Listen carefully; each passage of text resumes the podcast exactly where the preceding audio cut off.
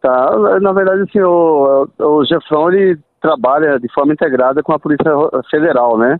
Dentre outras instituições também. Essa operação especificamente foi uma foi desenvolvido entre a Polícia Federal e o Núcleo de Inteligência do Gefron, que já há um tempo vinha monitorando. Foram feitas algumas apreensões né, no passado e outras que desencadeou, inclusive, no na, no mandado, cumprimento de mandado de busca e apreensão é, que foram cumpridas é, recentemente. Então, essa é uma operação aí que há, há um tempo vem sendo monitorada pela PF e núcleos de inteligência do Gefron, né? E, que teve desdobramento, inclusive, lá em Goiás também, que foram lá, o pessoal nosso, junto com a PF, foi feita uma outra apreensão lá também.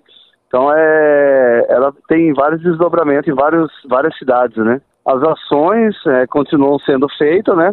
No intuito de coibir é, esse e outros tipos de crimes na região de fronteira. Pode colocar assim. É, eu atribuo essas apreensões a, justamente a essa parceria essa integração das instituições de fronteira que passa não só é, a integração do GEFRON com a Polícia Federal, mas com a Rodoviária Federal, com a inteligência da, da Polícia Militar, inteligência local, a Força Aérea Brasileira, é, outras ações que foram desenvolvidas também com a Polícia Rodoviária Federal, Canil, integrado, ou seja, são todas ações é, integradas e também a ajuda da população que através do 0800 é, efetua uma denúncia que inicia aquela investigação lá atrás, que vai desencadear, desencadear às vezes apreensões, grandes apreensões, um ano depois, né, ou seja, depois de um certo tempo de maturação da informação e até chegar na, nos criminosos. Né?